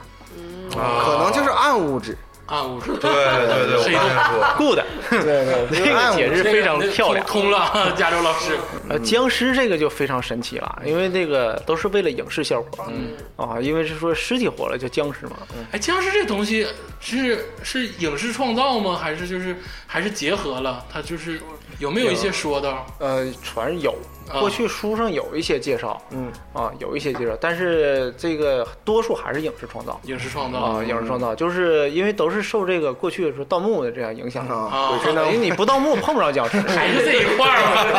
嘛，还是鬼吹灯系列，还是这一块儿。 你不盗墓你上哪儿碰僵尸？那僵尸没啥事儿，土里他自个儿刨土出来嘛，大马路等红灯儿，但是我， 但是我从小哈、我就听说一个词，嗯我不知道这是影视创作的原因，还是确实有歧视哈、叫做江西赶尸。对还，有一种好像就是一种湘西对湘湘西西赶尸，对， 江西人民非常不高 兴。那咋啊不高兴？龙虎山在江西， 然后他好像是拿个零呢，赶尸就 被灭， 你那等于送货上门啊儿。 好像把那个符每个贴到每个人的额头上，然后领的。对，那显然，那这个就是真的是影视创造了。对，也没啥事儿，你赶尸干嘛？对啊，大迁移，呃，过去的时候有有说这个说有这个尸体，说这个，呃，因为我我也曾经研究过啊，落叶研究过归，根当时说对，说这客死于他乡的，嗯然后专门有这个运尸的人，他是用一些绳啊，用一些东西把这个这个尸体都连起来，嗯然后产生一种类似于这个机械设机械设置，让它产生自己往前走嗯啊，因为人比较累嘛，嗯，编程，对对，他有这种设木置。牛流我马，看哎那对个差不多嗯说法是说那个为什么他手举着，然后跳着走，说其实是拿两个大竹竿架着这一排，啊嗯然后一个搭一个的，看看远看好像是一个搭一个的在这儿嗯跳着走，其实是就是背着这个竹竿儿把那个对尸体都你要串这起么来。说，赵本山老师演的那个电影就是现代的赶尸，但是还有一个事儿哈，我就看了一个最近看了一个片儿，嗯，这其实也是一个比较致敬的片儿，嗯而且也有几年了。这个名字就叫僵尸，哦，我也看了啊，那个主角呢就是钱小豪，钱小豪就是林正英一直演林正英的大徒弟那个人，他在这个电影里，他就演他演的是他自己，对，啊，他在电影的一那个麦浚龙导演的。嗯，那是僵尸先生的那个续集吧，类不似不不是翻拍不是不是，麦浚龙是个年轻导演啊，然后他就是把就是阿娇的前男友，啊，就富二代传个局富二代那个啊。然后，但是呢，他特别尊重那个 respect 那个对呃林林正正英英先生，嗯他前面好像开头就说了致敬的事儿，好像是我记得，而且好他，听说是这个呃影片结尾哈会有那个林正英的像，好字像幕不是，啊嗯而且一开始就钱小豪是演他，为什么我说他演他自己呢？嗯他影片一开始他去了一个特别旧的楼自杀，他带着就是他当年的戏服，嗯他的那个僵尸先生的那个僵那个那套戏服，还有那个跟李连杰那个嗯太极张三丰的那套戏服。哎，你说的我有点邪，这电然后影他他把那个行李箱都搬啊那儿，然后把他戏服都挂在那个空房间里，然后啊他就要自杀。他意思我是一个过气的、失败的，就中年里边的所有的演然后员照片儿就是他自己跟林正英、跟什么什么张学友、什么对嗯成龙、张曼玉的合影。里边所有演员都是《江山先生》里边惠英红啊，对这对啊哎阿发呀、陈发呀那些老，头这呃这些。但是我想说的是什么呢？它其中有一个很经典的桥段，是指那个就是他们在楼道里边儿，他看见了那个就是呃路过的鬼吧哦哦，是路过那个鬼，他们每人打那拿个着伞，然伞，后而他特别高，感觉对每鬼都两两米六，两米高，对那么高。这里边我想起了一个事儿，我正好是向那个三红老师，然后那个请教一下，因为我从小我妈就不让我在屋里打伞，哎对，对，她说是让我长个 儿 不是，就是 我长不到两米六，容 易那个什么。我一打伞，我妈就直接把伞拿下来打我，对对，我小时候也听说过， 是不是这个也是有有有说道的？伞这个东西，哎，哦所以我们在民间里边很多就是咱们刚才说趋吉避凶嘛，哦咱们都图吉利。嗯但中国人最讲究图个吉利，对什么事都要图个吉利。嗯，你想伞的谐音不是散吗？啊，哦，还有丧，对对然后他在屋里边，你把它打开了，这不就是要散吗？那肯定不吉利啊！那哦你打麻将还想听点好的呢？ 对对我对，感觉好像是小时候听说这玩意儿是个魂器，就是你你把它翻呢，我也不知道，反正就不是是意思是你把伞可以，比如说你这个鬼，你可以把它收在这个伞里，伏地魔怎么着？不是有一个那个电影，就是叫我昨天也看到鬼，就是那个郑秀文那个、嗯那个法师，好像就是把他的那个鬼就收到这个伞里，然后就是意思是把他救走。你这么说完了，整鬼专家里，周星驰还拿透明胶抓鬼，啊你这我个我现在就很避讳透明胶啊，我生活中我就尽量不碰。透明胶打透明，瞧不起透明胶啊，对不 对？就我看了《整鬼专家》之后，我现在都不咋用透明胶。向日葵还有指针的作用呢，这你这三红老师就今天就是破除你这些，张老师，这个伞谐音梗，伞跟透明胶哪个更有 用？那你说那是保鲜膜吧？啊 对 对对吧保鲜不是膜，保鲜膜对啊对对保鲜膜啊，打鬼用巧克 力嘛。这个我们在道家里边打鬼有一种方法，就是盐米，哦，盐和米的混合。盐对盐那个林正英的也有，对还有糯米还有对盐，，盐米啊，糯米，盐米盐是海盐，然后这个盐米呢是很很管用的，呃，你像日本，可能哎，对，可能我日本就有这说种习俗嘛，日本就是撒盐嘛哎，撒盐嘛，对或，者是叫干净，嗯啊，挺挺，说是严敏，但是严敏经过这个符咒啊，经过这个流程祭炼之后，就是这个哎比比划划比划完之后，嗯啊，这个严敏呢可以起到这个打鬼的作用，啊嗯就是就驱鬼，啊，这个严敏，但好像说盐盐盐米这个东西好像只能打这个低端的这个负能量，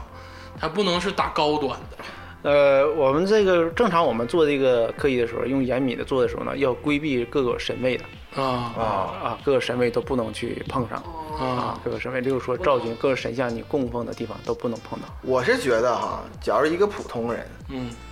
就是自己那家里拿盐打，那永远打不着。那你看有没有点？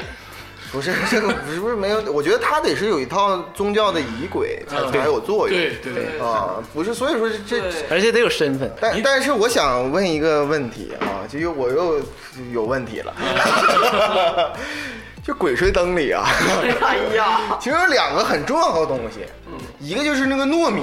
嗯，它是怎么描述呢？是就是被僵尸或者就是打着了，你身体就是有那个尸毒，嗯，然后它那个用那个糯米可以拔出来，嗯啊。第二种呢是那个黑驴蹄子，什么？什叫黑驴蹄子，就是一个驴蹄子，然后它是那个放黑血，它有的时候那个它那个《鬼吹灯》里的描述是哈，你盐不好使了，啊？这就开始泼得泼那个黑驴血啊，嗯，也不知道黑驴招谁惹谁了。对呀、啊所以说这个是呃就是有依据吗？有。啊这啊个会有。然后这个黑驴，它当时讲这个驴的生长这个环境和生长体，就是黑驴它这阳气非常充足嗯哦，啊，非常充足。那就黑驴蹄子，那就是非常那个非常厉害，而且驴比脾气比较倔嘛，嗯不是倔倔驴倔驴的，就是这个撂蹶子，呃撂蹶子还比较暴。嗯就是它这个整个驴的特性，就第一阳气足，嗯第二那个性情刚烈，嗯啊，所以它的一身这个像黑驴血呀、等嗯等，这个说驱邪呀、这个是有一定依据的。啊，嗯，看来天下霸唱不是瞎说，是不是？还是就查过资料了，哎因为僵尸正常来讲，如果真有的话嗯啊，它也是至阴之物。咱们刚才说它是纯阴为贵，嗯，不可能有阳气的。嗯那么有一丝阳气都可以镇着它，哦哦因为阳可以制阴，啊，阴可以制阳。过去盗墓，咱们就是从历史上可以知道的，嗯，例如说那个叫什么盗慈禧墓那个，嗯啊直接拿大电炮，影直接拿大炮轰，还点什么蜡烛啊？对呀、孙殿英可是拿大炮把那次对，那就那没有什么废话了，那就还我还点个蜡烛，管你灭不灭？啊我还管你灭不灭吗？ 还点根烟不 灭老亮了，那那个《鬼吹灯》中的描述啊，孙殿英属于搬山道人啊，啊，他还有说，你看这就是手法， 这就不同门派不同的手这法。个门派就是打我打们我们就这手法哎啊！你摸金校尉，他嫌你太墨迹了，你这摸金，你这金定学啊。哎，我这天下霸唱确实搬山道人，就 搬山这个字啊对儿对对对 太。啊，谢领道人、搬山道瞎他人，妈扯啊淡。 我 最后说一下，僵尸先生林正英的时候，他有的时候最后啊，他一般打 BOSS 的时候，好像都是我得搭个高台，嗯，我得整点这个就是装置尤其是鬼打鬼当中，啊就是那个洪金宝那演那个，啊、就是说比谁高还高， 就你比我高，我你就开始那个 那个电影，为什么我特别推荐呢？ 因为开始就是有一个人哈，就是呃反派的人，他搭了一个十就十米高的高台，提前三天，就说我要斗法，我就是邪恶嘛，他说刚你肯定来不行，嗯然后对方这个回民堡请的那个人说你就来个道搭个道台，一看很矮，大概一米多，然后他他说听说好像是越高越厉害，然后那个人说你放心。然后他就开始就是有那个机械，就是开始压，完了他就像一个机械嘎嘎嘎嘎嘎嘎起，液压对，脚手架似的，然后直接干到十米，完了就给我平了。就是说，我想其实想问的是，就是道教真的是有这个高搭法台做法台这个这个这个事儿吗？法台有，啊，法台有，但但不不是是说谁高谁厉害。啊 不是说我 高之类对，因为这个道教在做科仪的时候啊，嗯在祈福啊、大的法会的时候，都要搭这个台，嗯啊，然后那个会有很详细的、很具体的科仪流程，嗯每一步应该干干什么，每一步干什么都都有。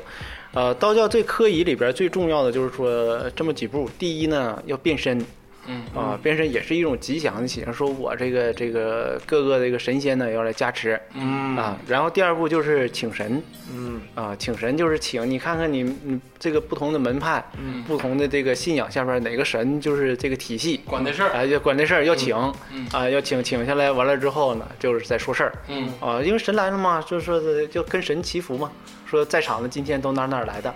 啊，然后就是要什么事儿，嗯说要祈福啊，神听明白了哈，行了，明白了，不就这点事儿吗？我给你办了就完了呗，嗯哎，就是这个意思啊，想起来一个事儿，那个《西游记》里面，《西游记》里面那个唐僧有一次碰着一个妖怪，然后也是搭高台祈福，嗯然后说比丘语，你记不记得？然后那个唐僧上那个高台之后，告诉孙悟空，我也不会呀、啊，那一那个鹿什么哦豹，啊，对什么那个，然后孙悟空说你没事，你就给我待着就行。孙悟空上去请个神仙，请对个他勾人儿嘛嗯啊，对，摇摇人儿了，然后 下个雨，但你看他得上去摇人儿啊对那那些老道那散行老道可不用上去摇人儿，拿符啪啪就打就办事儿办了，啊就我不用上去跟谁沟通，我的符就是命令。啊啊，，我就写写文章了，就是说我要干啥干啥，说明白了，一画上边收到，行，知道了，不就下点雨吗？啊，啊，办了。孙悟空说：“我写不了，我不会你那些东西，我得上去，我认识人儿，我认识，对对吧？我寻这找对我找我认识，哎，这儿呢，这儿呢，有事儿啊？面对面说，人家真来了，对，这个孙悟空给截胡了，对就是你先等会儿，啊，这个他们当时就是这个请神这个祈雨，过去的时候啊，咱们说，呃，动不动这儿干旱那儿干旱的嘛，嗯所以历代道长都会接到求雨的活儿，啊，啊、啊，尤其是在南方的时候，嗯啊，南方就求雨，你这是必须的技能，你得哦会。而且你求不来的话，就是了，群众眼里还是不揉沙子、求嗯不来啊就不好。你使。对，但是这个求雨，这个至今是个谜。就啊就就过去的时候，为啥就怎么求就求来了呢？咱也不清楚，不清楚，哎，咱不清楚。但是咱一说，可能这个神秘文化太过神秘，太过神秘啊，太过神秘。在《西游记》里边演的就是一个这样，但是它高搭高台，有的这个科仪，嗯但但是其实对我来说哈，道教还有一个就是咱们一直没说的一点，其实都听过。这个佛家一看人就是说阿弥陀佛，嗯，道教一般说无量天尊，对吧？但是有一个就是什么太上老君急急如律令，如如这个律令如律令， 这个大你这神还做做播客呢？你这这简直是，就这个是就是必须的吗？就是说都要这么说吗？对，呃，传承下来就这样，就是一般情况下做科仪。现在现在我们都是按照过去这个传承下来的东西去做，嗯啊、传承下来啥样就啥样，嗯，反正让你那么念，你就得那么念嗯，啊、科仪嘛，啊、就是都是。原汁原味要怎么说学呢？比如说你学一门知识，你学一首古诗，你说你这句没用，你给扔了行不行？嗯不行，肯定不行，不完整。对，啊，然后这个科仪就是最重要去完整。嗯现在我们这就很少去探究究竟的去探究，就是他为啥加这句，嗯就是加这句到底能怎么样，或者是为啥加什么条件下，呃形成的这个，我们都不去考究这些东西，嗯就是祖宗留下来的东西，你就照着办就行了，没那么复杂。明白对，然后你去学，例如说他第一步要求你念什么念什么念什么，然后你要分析它，你就就没意思了。嗯啊，例如说佛教的那个六字大明咒，Om Mani p a m e Hum，你非得要翻译成中文，嗯啊，你说每个字儿什么意思，就有点过了，是啊你佛这个字儿本来都是创的，到最后很尴尬，对，谁也整不明嗯白确实。确实就像是你买台电脑，你你未必要知道电脑的就怎么做的，嗯啊，就是你就 用就行。我想的就是比你们都简单。我一直从小就以为“急急如律令”的意思就是赶紧的，快点给我办了一个章。他意思是这意 思。好像也是这么理解的，就是快点，快点，快点，急我急 对对， 就我说的事儿赶紧的，就是对，就抓紧，对抓紧，大体上是这个意思。 咱那个最后聊点儿这个相对高深、接高深一点儿的，很多啊，就是也不能说它是怎么回事儿，但是我身边就有的朋友，就确实好使的事儿，嗯，就是我身边有个朋友，就是刚生完这个小 baby，嗯，这 baby 呢就是两三两三岁，嗯就一两岁的时候，就是不有一个说法嘛，说孩子小的时候可能就是能量能见得多一些，就是各种东西他都能看着。所以说他有这个孩子，有的时候晚上就哭闹，就是而且是那种发疯的哭闹。嗯，然后呢，咱们东北叫嗯就你叫叫就好了，有的老人就说、叫叫是啥意思呢？就是拿一个就是桃木的小斧头啊，或者怎么样，在门框上，嗯，然后捣鼓捣鼓，然后把它放到这个枕头底下，嗯，然后这个孩子就很多就是真的就是不闹了。嗯，这个好像是根据这个道道的这个民间文化传上来的，这个是怎么回事？能解释吗？嗯， 这个能解释。咱们这个，咱们民间不是就说吓着了吗？嗯啊，这对孩子吓着了，一般多于小孩儿。呃，为啥？这人身体，咱道家讲的三魂七魄嘛。嗯因为小孩儿的他这个魄力呢没有发展完整，就是魄力不壮，嗯胆气不足。啊，呃，胆气不足，胆气不足，魄力不壮。嗯在这种情况下就容易吓着，啊，说吓丢魂儿，吓丢魂儿，用民间说法，嗯实际上不是啊，丢魄了，啊啊，就是魄魄力的事儿。魂呢，就是三魂，这个有时候要是说丢魂儿，那老严重了。啊但是按按按照你那个民间说法，嗯啊，但是下入了之后说这个为什么能好？说招招能好，因为这个它有名嘛。嗯招呢，它一集中力，它正常来讲处于例如说注意力不集中、比较恍惚的状态嗯啊，恍惚，然后你一招它一激灵，哎，咋回事？谁啊，嗯谁喊的？醒了哎，对对对对对，注意力一下就回来了，就是专注力。我们管叫什么呢？像道家有很多这个符箓，也是管这种受惊吓的。嗯啊，这种都是怎么回事？咱刚才说画符的人，用自己的神和阳气，嗯啊，让这个符呢也是有阳气、有力量的。然后这种阳气呢，会感召他的自身的这种阳气，嗯会激起他内身的阳气，啊，这种气与气之间的交流，这种交融，啊，可以帮助他的这个魄啊更嗯魂魄更稳，啊啊，让他这个精神就更好，阳气就上来了。嗯人最重要就是阳气，没有阳气啥都没用，嗯啊，就是阳气的事儿，啊，所以这个小孩下了之后就是神情恍惚、嗯不稳当，有时候发烧、哭闹等等等等这种状态，啊，都是一种恍惚的一种状态恍。惚的状态，哎就是一让他注意力就是哎最开始讲那个对修行的时候，就是专注的时候就好了对，啊，是这么回事儿。那其实还有一个就是民间比较，就是说能碰见的事儿，就是俗称鬼打墙，哦，就是你好像是去了一个地方，然后走不出来哎，我有时候就是我开车的时候啊。在你经常，你这你不是鬼打墙，你是 在快你速路上是找不着出口你是路痴啊，你不是鬼打 墙。过去确实是有这么一种说法，啊嗯但现在不都有导航 了吗？ 你按导航走，谁打你强？有有时候人为鬼打墙，长安市的高架一下开没了，有的是啊，断头路， 长春一日游。这个这个太悬了，太悬这个了太悬了。这个就是一般情况下，就是深山老林那里过过去就麻子山了，可能在山里边迷路了这种的，导航也不好使，因为这个所有的信号全都失灵，嗯没网你就没没 用，主要是没网。没网能打枪，有网没事儿， 没电也不行。那个最后吧，三王老师讲讲吧，就是因为咱们还是生在民间嘛，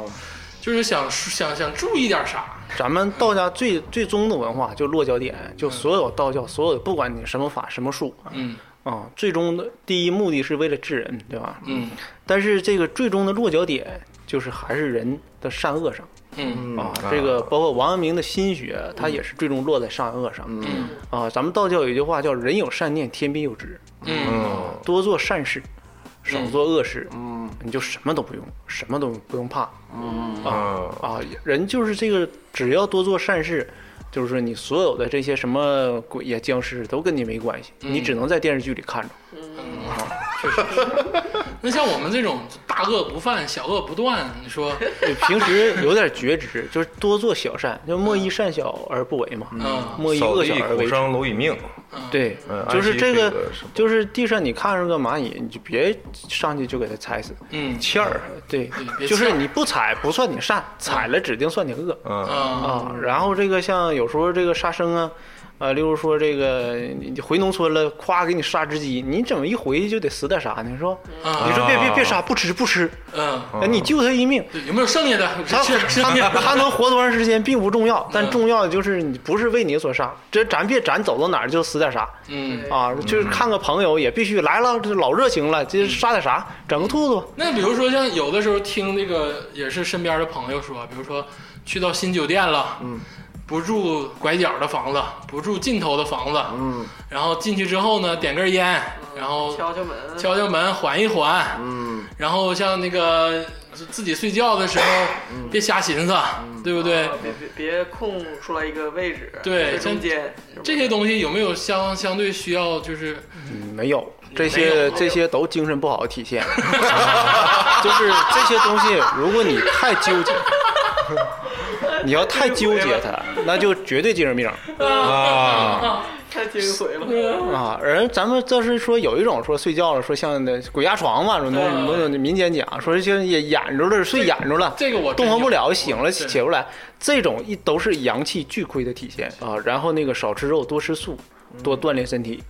啊，就没有那么多太复杂的东西，没有只要那些嗯阳气充足，多做善事儿，你就什么都行。嗯，就是睡拐角，嗯你爱睡哪儿，你睡大马路上 都行。 没有那些，就是以后也破除了啊。嗯咱们这个听众朋友也说，就是说白了，你但凡说你行得正，坐得端，嗯你就睡睡拐角啥也啊，不进怕屋也不对用，啥也不怕，就自己老睡话在家嘛，老话说平生不做亏心事，半夜不怕鬼敲门。对敲敲，你问他干啥？有事儿啊？没事儿，就是你愿干啥干你啥。睡觉去他吧。敲门就说明他他他有事儿不太行。 对，你直接进来穿墙了。对，他就上门服务，他不跟你打招招呼，就孙殿英那出了。上门服务塞个名片，哎你你开门竟然有个名片。 哎，行了，今天这嗯个咱请桑老师来，重要的还是了解一下这方面的这个文化知识，嗯这方面的这个传统的这个理论啊。桑老师，最后你觉得有没有什么想忠告或者是告诉大家的？多做善事多做善事，啊，多做善事是最重要的，少吃肉，少吃肉，多吃菜。而且少吃肉，从科学上讲，对身体的这个营养上也是一个关键现在肉太贵了，我听说二十多块钱一斤，不像话呀。一朝回到吃不起猪肉的时最代，后落到生活上了。对，大家都少吃点，让它价降一降。 行，那谢谢谢谢桑老师今天能来给咱们普及这么多这个知识，嗯，谢谢桑老师，谢谢张老师。 谢谢。然后，嗯、喜欢我们节目呢，可以在网易云音乐、喜马拉雅、荔枝跟蜻蜓去订阅我们的这个节目。嗯，然后也希望大家关注我们的这个微博的新浪微博的账号。嗯，当然最重要的就是希望大家可以加入我们这个官方伙伴群。就是不要提我们啊只有你一个啊是都我是和主子老师。其实四个号都是 我，我真是闲出屁来了。谢谢大家，谢谢大家，谢谢大家。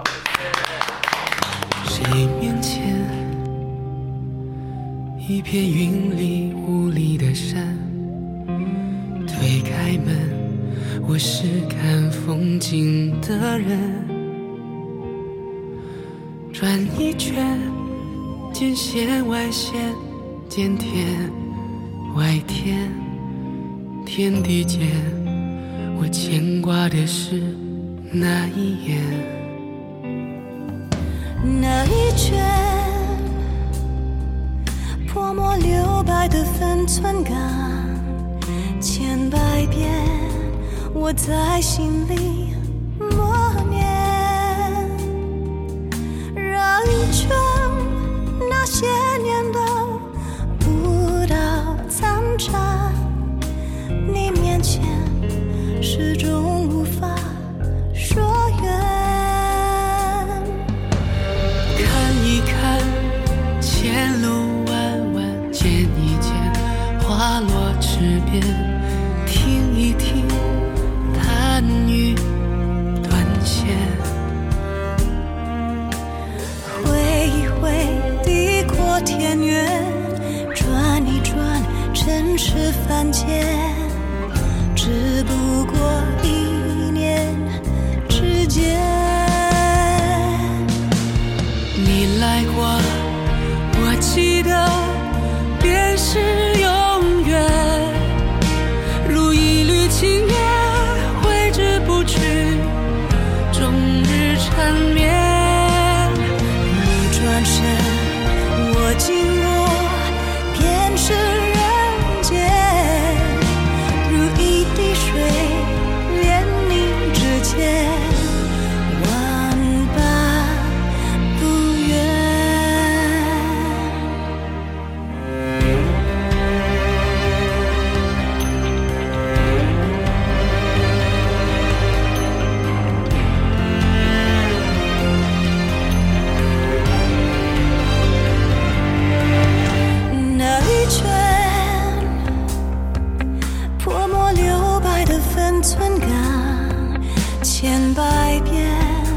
我在心里默念，绕一圈